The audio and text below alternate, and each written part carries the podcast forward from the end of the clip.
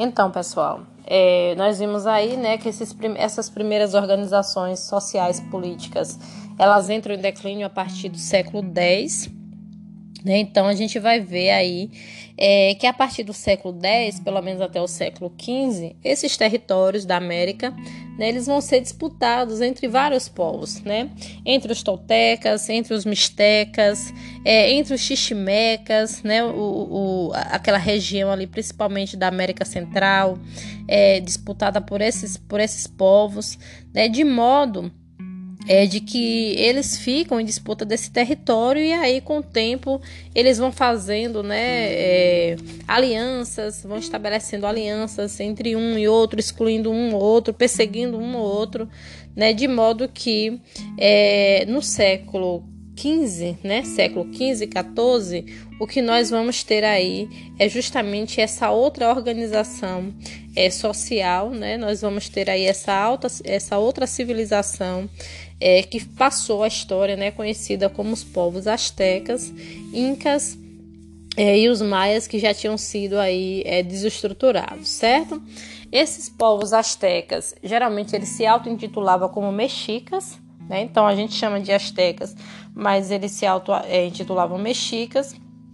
E o que a gente vai fazer agora é justamente tentar entender né, um pouquinho essa organização deles, né, como é que eles estavam divididos, quais eram as relações que eles tinham aí, principalmente com a religião, né? A gente vai ver que era uma relação intrínseca aí entre é, é, religião e política e a organização social desses povos, que a gente chama de povos pré-colombianos, né?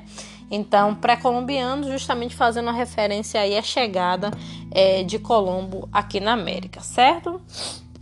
É, então, como é que, que, eu, que eu vou tentar é, dividir né, essa, essa, esse estudo sobre esses povos? A gente vai pa parar um pouco assim para compreender né, essa divisão social, como é que eles pensavam a terra, né, como é que eles organizavam a, a política, como é que eles se organizavam religiosamente, para vocês terem assim uma visão geral, né? Claro que vocês vão consultar o material para poder ter um aprofundamento maior, né? A gente só vai simular um debate, uma, uma, uma, uma aula, né, teórica em sala de aula para que vocês tenham só um pouco mais, vocês consigam compreender, né, o conteúdo do, do material didático à luz daquilo que eu vou é, falar agora, certo? É, primeiro, esses povos estavam organizados, né? Os governantes desses povos era de ordem teocrática, né? Ou seja, quando a gente fala de teocracia, a gente está falando de leis que regem céus e terras. Né? Então, é, a organização social ela não estava separada da organização religiosa. Em, é, se comparando com, com a Europa, a gente vê que isso acontece mais ou menos né, dessa forma, claro que não com essa profundidade que eram as culturas americanas, mas isso também acontece na Idade Média, né? Então, isso, a, a, a, essa junção de religião com poder era algo que estava presente aqui né, nessas organizações. É, segundo, essas altas culturas pré-colombianas elas se desenvolveram em áreas separadas, né, de, separadas geograficamente e com características completamente distintas. Né? Se a gente pensar o que é América Central e a gente pensar o que é região andina, né, com aqueles Andes enormes, o clima completamente diferente, vocês vão ver que são é, regiões completamente distintas. A primeira região é o que a gente chama de Mesoamérica, Mesoamérica, América Central, certo? Nessa região aí nós temos o México e a América Central. E a região que nós chamamos de Andina foi ali na região do Equador, do Peru e da Bolívia. Isso quer dizer que nas outras regiões não existiam populações indígenas? Claro que sim, né? Existiam ali as populações indígenas, não, indígenas é o nome que eles vão ganhar depois, mas existiam diversos povos, né? Mas esses povos, como é o caso dos povos daqui que habitavam o Brasil, eles estão organizados de uma outra maneira, né? os povos é, mais desenvolvidos no sentido dessa cultura que nós estamos tratando aqui, é, aqui no Brasil existia ali na região do Amazonas, né? Mas nenhum organizado em forma de cidades, né? Cidades é, complexas, né? Como, como existia na região andina e na Mesoamérica. É, esses povos estavam organizados, né? De uma maneira, é, a divisão social era estratificada havia um intenso trabalho agrícola, né, que eram também características dessas culturas, então eles tinham uma relação muito estreita com a agricultura, é, sendo que na região da Mesoamérica, que era o México e a América Central, nós tivemos aí, como eu falei, os maias para a América Central e os astecas para o México, e na região andina nós, nós tivemos o Império Inca, certo? O modo de produção é, desses povos, é, depois a história chama esse modo de produção de modo de produção asiático. É claro que isso não quer dizer que essas populações eles tinham contato com a Ásia, não é nada disso. Mas a maneira como eles se organizavam, como eles tratavam a agricultura, como eles se organizavam economicamente, a história passou a chamar esse modo de produção como modo de produção asiático. O que isso quer dizer? Isso quer dizer que eles combinavam comunidades aldeãs com organização baseada nas relações de parentesco. Né? Então, essas terras, né, a propriedade da terra era do Estado, havia uma unidade superior que controlava né, todos esses recursos econômicos, se apoderava da parte excedente que era produzida também por essas comunidades, né, para sustentar é, os governantes, sustentar a nobreza, mas quem trabalhava eram é, esses camponeses, né? Quem trabalhavam eram essas comunidades aldeãs, né? Que recebiam parte da terra para trabalhar, mas eles não eram donos dessas produções. Né? Eles não eram quem era dono, era o Estado. Né? Então, isso era uma, um modo de produção que a gente chama de modo de produção é, asiático. É, essa divisão social estratificada era baseada nessa posse da terra, né? Então, quem poderia é, ter a terra e quem poderia usufruir Existia um governante que estava no topo dessa pirâmide, né? Era a primeira, é, digamos assim, a pessoa mais importante. Abaixo desse governante existia uma aristocracia burocrática, né? Quem era que sustentava esse governante aí com seus sacerdotes, né? Que o governante consultava. Abaixo dessa burocracia e dessa, da, dessa aristocracia burocrática, nós tínhamos aí o clero, né? Que são as pessoas responsáveis pela religião isso não quer dizer que é religião católica, viu, gente? O clero é uma expressão que é, é, é, ele traduz toda a organização religiosa de, de, todas as religiões, não só da, da católica, né? Abaixo do clero, os artesãos, aí comerciantes, depois os camponeses e depois os escravos, certo? Então, isso, isso significa que era uma sociedade estratificada. Se você nascesse escravo, muito provavelmente não teria condição de ascender a um outro posto. Então, é, é mais ou menos aquilo que a gente viu para é, a sociedade feudal. É, em relação a, aos incas, né, essa sociedade era dividida em três é, classes também. Lá em cima nós tínhamos o nobre inca, né, que era o inca e toda a sua família. É, abaixo do inca tinha os curacas, que eram os responsáveis pela organização da comunidade, né? É, os chefes Ailus, né? Esses curacas eram chamados de chefes Ailus, e abaixo desses, desses curacas nós tínhamos aí os camponeses que eram responsáveis pela produção. Então observa que a sociedade inca era dividida em três classes, enquanto que a sociedade asteca em seis. Então, asteca, governante, burocracia, clero, artesão, camponeses e escravos. Os incas, os nobres, os curacas e os camponeses, certo? É, no caso das terras dos Incas, é, a, a, a, o, digamos assim, o trato, né, o cultivo, era feito da seguinte maneira. É, a primeira parte da terra dos Incas pertencia ao grande Inca. Né? A segunda parte pertencia ao Sol, o Sol era os sacerdotes. A terceira parte pertencia ao povo, né? E era distribuído anualmente. Esse, essas pessoas elas faziam então todo o cultivo e depois que fizesse a distribuição para o Inca, para os sacerdotes, o que sobrava então era é, distribuído ao povo. E em relação aos astecas, essa sociedade também, né, é, essa relação com a agricultura também era muito importante, né? tinha um papel fundamental. Mas no caso dos astecas, os camponeses trabalhavam na terra do Estado.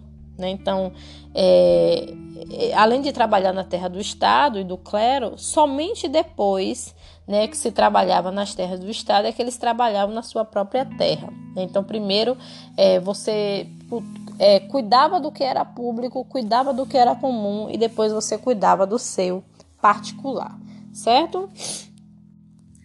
É, em relação à organização né, dessa sociedade, eu vou traçar aqui algumas características da sociedade inca, é, dos astecas e dos maias, para vocês terem uma ideia é, das principais diferenças né, dessas civilizações, para que vocês é, compreendam né, a diversidade também aqui dos povos. É, vou começar pelos incas, então. É, em relação aos povos incas, existia o que a gente chama de uma autocracia teocrática e, auto e hereditária. Né? Todos os povos incas, aqueles camponeses, trabalhavam e recebiam tarefas de acordo com a sua idade. Né? Então, o, o, os povos incas, eles condenavam a preguiça, certo? As pessoas é, é, que pudesse ser identificada como preguiçosa era condenada, né? A população tinha a crença é, de que quem trabalhava era digno, então todo mundo trabalhava, né? Então era, era obrigação civil, o trabalho era uma obrigação civil e religiosa, né? Se você não trabalhar, você era um, é uma, uma, uma situação, era uma anomalia dentro daquela, daquela comunidade, né? É, Outra característica, eles interrompiam um terço do ano para festejos e comemorações. Então, eles não trabalhavam o ano inteiro, né? Do ano dividido em três partes. Dessas partes, ele, uma parte desse ano, eles então investiam em festejos e comemorações. A, a educação só era permitida aos filhos dos nobres e dos curacas, então a população pobre não recebia educação. E existia uma estrutura ailu, que era a combinação agrária formada por várias famílias, né, com um chefe que era denominado curaca, que assegurava aí a submissão dos vários camponeses, né? Então, é, é, esses curacas era como se fosse tipo uma classe média, né? Eles conseguiam então manter o poder é, nessas regiões, nesses ailus, que era mais ou menos umas vilas, né? O governante inca não deixava escapar o seu controle né, é, essa questão religiosa, né? Então ele dominava tudo e também era o inca quem indicava é, ali o, sacerdote de cada lugar, era ele que indicava é, esses curacas, quem escolhia. Né? Então, geralmente, as pessoas que assumiam postos importantes nas comunidades incas eram os irmãos, eram os primos, né? ou era alguém de extrema confiança é, desse inca. Em relação aos astecas, é, a principal é, característica dos astecas eram povos guerreiros, né? Enquanto lá nos incas nós tínhamos uma sociedade que era teocrática e hereditária, nos astecas nós temos os povos que acreditavam em, é, no divino, na educação, mas também na guerra. Era um povo que dominava pela guerra. Né? A principal cidade dos povos astecas era o Tenochtitlan, que era uma cidade dividida em, bairros, os bairros que eram chamados de Calpuli, né? Cada um desses bairros tinha um chefe, que era o Calpuleque, e esse chefe Calpuleque era escolhido pela população local. Então, observa a diferença. Lá nos Incas, quem escolhia o curaca não era a população local. O curaca era nomeado pelo Inca. O Inca tinha o controle de tudo. Nos Astecas, existia essa escolha pela população local do Calpuleque, que era esse chefe de cada calpule, que, era, que eram os bairros. Esse era o ponto menor da divisão de uma comunidade astecas. Né? Lá, para os Incas, eram os Ailus, né, consideradas como vilas. Para os astecas, Calpuli. É, e além disso, eles assim devotavam um verdadeiro culto, né, aos princípios e organizações de códigos de comportamento, né? Então as pessoas já achavam que nasciam com destino já traçado, né? Então era tudo muito é, estabelecido ali pela, pelo, pelo sacerdote, né, pela religião. A sociedade era formada também por confederações, né, que eram estruturas políticas é, que, que eram assim é, absolutamente centralizadas, né? É, tinha, claro, as confederações, a união de, de, de, pequenas vilas, mais centralizada e dominadas por essa população, ali por essa cidade, na verdade, é, que era maior, que era a cidade de Tenochtitlan, que é onde ficava né, o imperador. É, além disso, Tenochtitlan também fornecia um contingente muito grande de militares, né? E com esse contingente de militares eles conseguiam submeter aí essas cidades, controlando essas cidades. Os astecas eram povos guerreiros é, que eles não se davam por vencidos, né, em, em, em situações assim é, de guerra, eram povos que alimentavam, cultuavam essa questão da guerra o tempo inteiro. Vocês vão ver isso também em vários filmes, isso é bem retratado, né? E também é uma, uma, uma sociedade, né, que tinha, que era identificada por esse caráter guerreiro, né? Um caráter guerreiro aí também associado à questão da divindade, né, e a guerra de conquistas.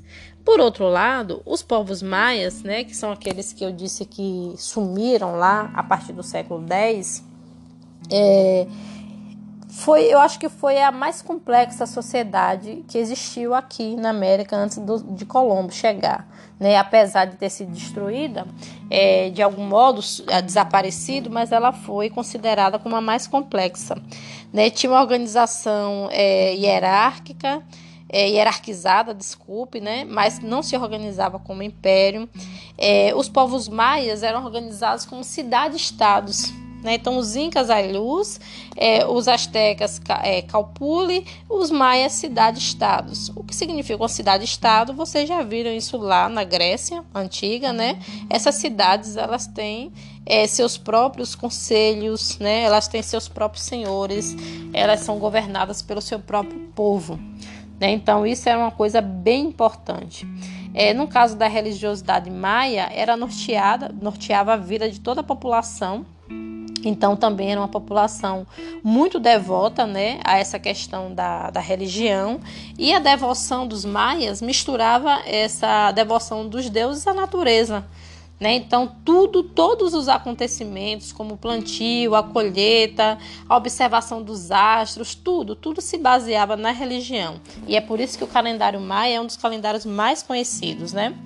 Por outro lado, também os maias eram povos sanguinários, né? Eles eram adeptos de cerimônias religiosas com sacrifício de homens e animais, né? Então, porque o sangue era considerado como parte do universo.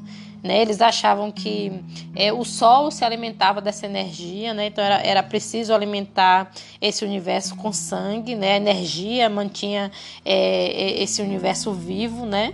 O povo também era um povo que gostava muito de uma guerra, era um povo bem belicoso também, que se envolvia com guerras, não só guerra de conquista, mas também de sucessão real, e vestia-se de forma extravagante para a guerra. Né? Então, são algumas características aí, vocês vão ver mais características lá no material. Mas, em conclusão, a gente pode fechar e dizer, né? Que essas sociedades eram regidas é, pela conspiração de poderes políticos, religiosos, né? não, apenas, não apenas nas suas formas individuais, mas também na sua forma conjunta. Né? O poder central dessas, dessas civilizações era assim, a atuação, é, digamos, é, interrelacionada né, entre religião e Estado.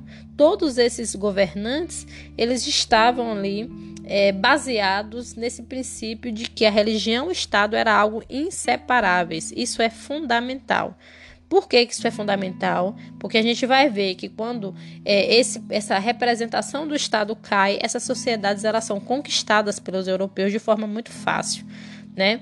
É, uma outra característica também que resume aí essas sociedades era que o trabalho era algo digno, né? Era algo divino, né? Era algo que podia, só podia ser mantido também através de um forte esquema de dominação política através da religião.